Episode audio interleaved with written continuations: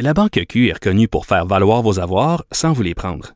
Mais quand vous pensez à votre premier compte bancaire, tu sais, dans le temps à l'école, vous faisiez vos dépôts avec vos scènes dans la petite enveloppe. Hmm, C'était bien beau. Mais avec le temps, ce vieux compte-là vous a coûté des milliers de dollars en frais, puis vous ne faites pas une scène d'intérêt. Avec la Banque Q, vous obtenez des intérêts élevés et aucun frais sur vos services bancaires courants. Autrement dit, ça fait pas mal plus de scènes dans votre enveloppe, ça. Banque Q, faites valoir vos avoirs. Visitez banqueq.ca pour en savoir plus.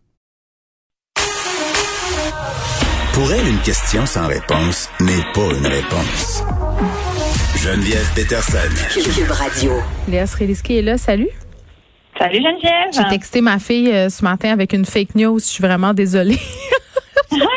non, mais parce qu'elle est vraiment découragée, euh, ma fille, ces temps-ci. Elle, elle me pose beaucoup de questions pour l'été. Tu sais, puis j'aurais eu envie. euh, de pouvoir lui donner des réponses, évidemment. Puis on nous a dit qu'on n'en aurait pas tout de suite, qu'on était en train d'organiser ça. Mais j'ai dit, tu sais, euh, tu vas te faire vacciner bientôt. Et là, quand j'ai vu que l'actualité faisait miroiter le fait qu'on allait vacciner les 12 à 17 ans d'ici le 1er juillet, je l'ai- texté tout de suite pour lui dire, oh, tu vas te faire vacciner finalement. Monsieur Dubé a un peu pété ma balloune.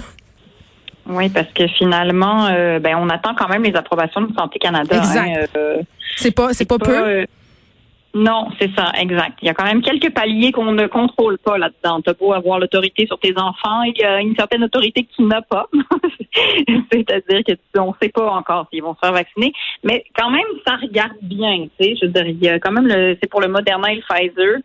Euh, puis on pense que les adolescents, ben en fait, ils souhaitent les vacciner avant le 1er juillet, mais c'est pas sûr que ça va se faire. C'est sûr que dans un monde utopique et idéal, ce serait le fun que les ados soient euh, vaccinés avant la rentrée de l'année prochaine et que enfin ils puissent aller à l'école normalement sans contrainte. Euh, on se rappelle quand même que les enfants du secondaire euh, on fait beaucoup beaucoup d'écoles à distance, de télétravail un jour sur deux. Je veux dire, ça a été compliqué. Là. Puis ils veulent se voir, là, sont plus capables. là. À 14-15 Ben ans, ouais. tu veux être avec tes amis, tu veux faire le party. Tu sais, C'est le moment de la vie où tu commences à expérimenter ta liberté.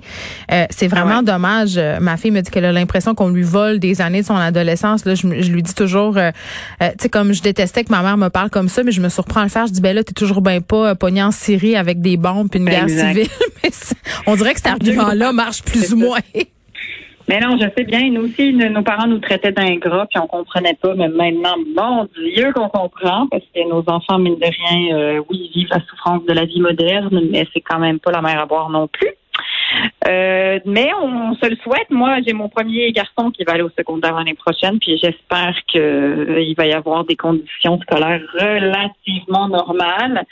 Euh, la vaccination, quand même, là, a été débridée. Nous, il semble que euh, il y a presque tout le monde en haut de 18 ans qui va pouvoir être vacciné Mhm. pendant le mois de mai. Donc, euh, c'est quand même une extrêmement bonne nouvelle. On se souvient qu'on l'a attendu longtemps, ce, ce vaccin-là. Mais Mais pour les ados, Oui, vas-y.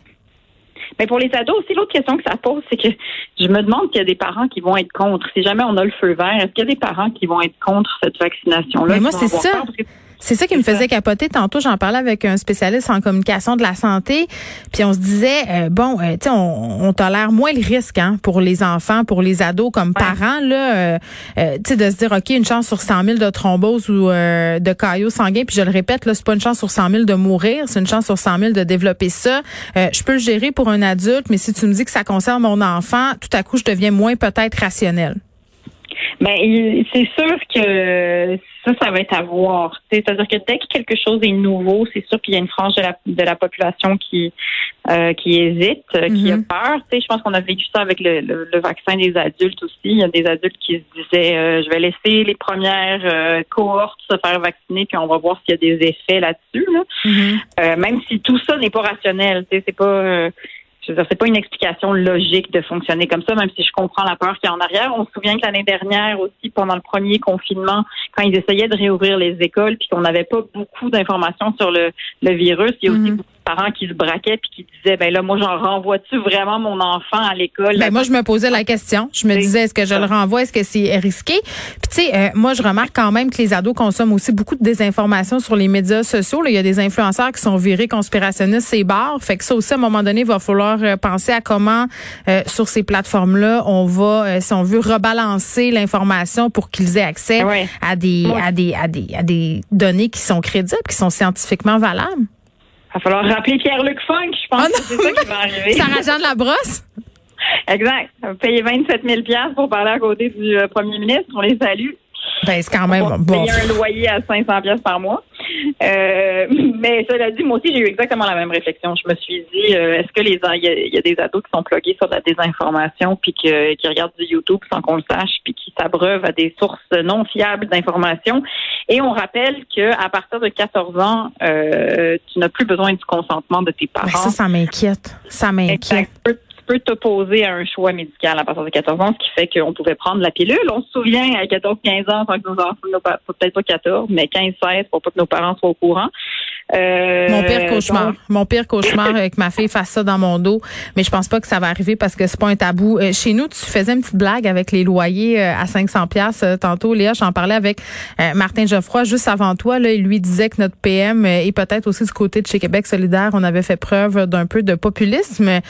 Mais ça a quand même fait beaucoup jaser cette semaine. Puis il y avait comme un espèce de concours sur Twitter. Ça m'a beaucoup fait rire de personnalités publiques. Puis même plein de gens ont participé là, de dire ah ben moi en telle année je payais euh, 500 pièces sur le plateau, mais ça fait de nombreuses années. Là.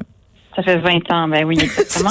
puis moi, ce qui me fait rire, puis bon, on veut pas, tu sais, le PM, il a pas dit un loyer, ça coûte 500 pièces à Montréal. Il a dit que ça partait autour de 500. On a comme monté ça en épingle un peu. Ben oui, c'est sûr que c'est très amusant de faire ça avec le premier ministre, puis après tout le monde récupère ça pour son Mais c'est divertissant. agenda.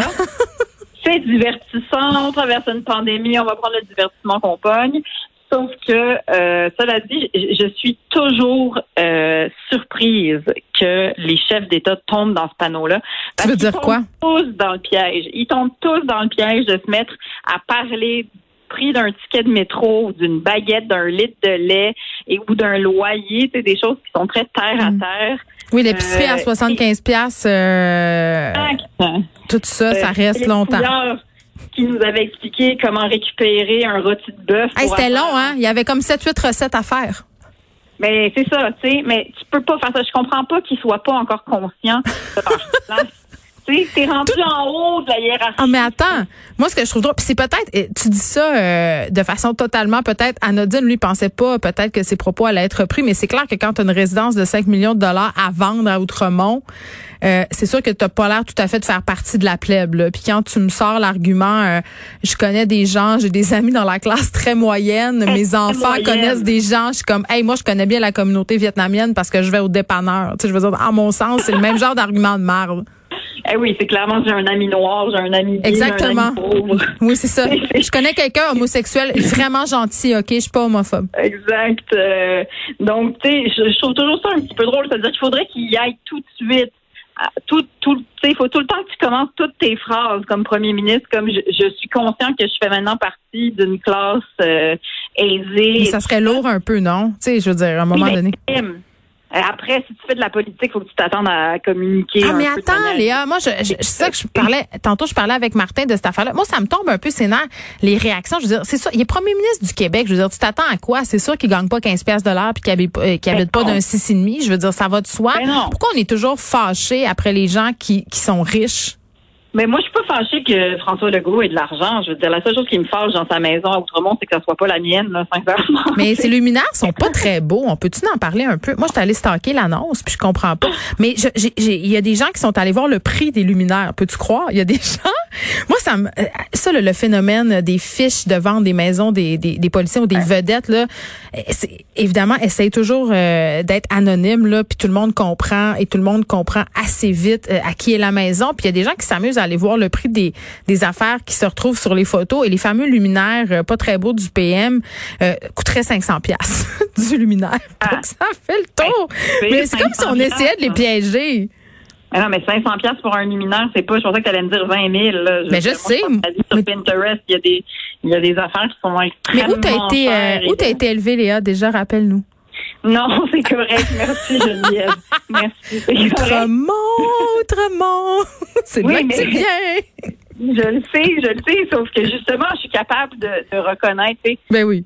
euh, Peut-être c'est pour ça que, que, que je trouve que quelqu'un devrait se garder une petite gêne. C'est le premier ministre, c'est pas qu'il devrait se garder une petite gêne, c'est-à-dire que tout le monde est conscient que crime, euh, c'est le premier ministre, là, il gagne pas 250 dollars, puis il devrait pas non plus parce que c'est pas une job que tout, mais le monde Tout le monde est conscient, on dirait, mais on veut pas l'avoir d'en face. C'est ça l'affaire. Mais en fait, non, c'est que le malaise se crée à partir du moment qu'il prend le métro une fois pour montrer qu'il est proche du peuple. oui. c'est là que le malaise s'installe. C'est-à-dire que c'est pas grave d'être riche puis d'avoir travaillé puis d'avoir d'avoir réussi à atteindre un certain confort dans la vie. C'est juste qu'il faut que tu sois conscient de ce que les autres vivent puis tu peux pas faire semblant que tu comprends encore complètement. C'est c'est ça l'affaire, c'est que tu dois être conscient de ton propre de ton propre rang à un moment. Mais il a dit qu'il n'y avait pas de crise du logement. Mais c'est puis c'est là l'autre où est-ce qu'on l'autre scandale, c'est ça, c'est qu'après non seulement il peut pas être conscient, mais c'est qu'en plus il nie la réalité économique de des gens qui souffrent. Et ça aussi c'est grave. Là. Ça aussi, c'est grave. Il y a mon ami Louis T, l'humoriste, qui a fait la, une très bonne blague. On va se rajouter un défi. On va essayer de faire prononcer crise de logement systémique à François Legault. C'est vrai, j'étais à son euh, podcast hier, puis on en, on en a parlé euh, de, ce fameux, de ce fameux, 500 pièces là qui a vraiment euh, mal passé. Puis Monsieur Legault qui était un peu insulté. Merci Léa. Ça me fait plaisir. À bientôt Geneviève. Bon week-end.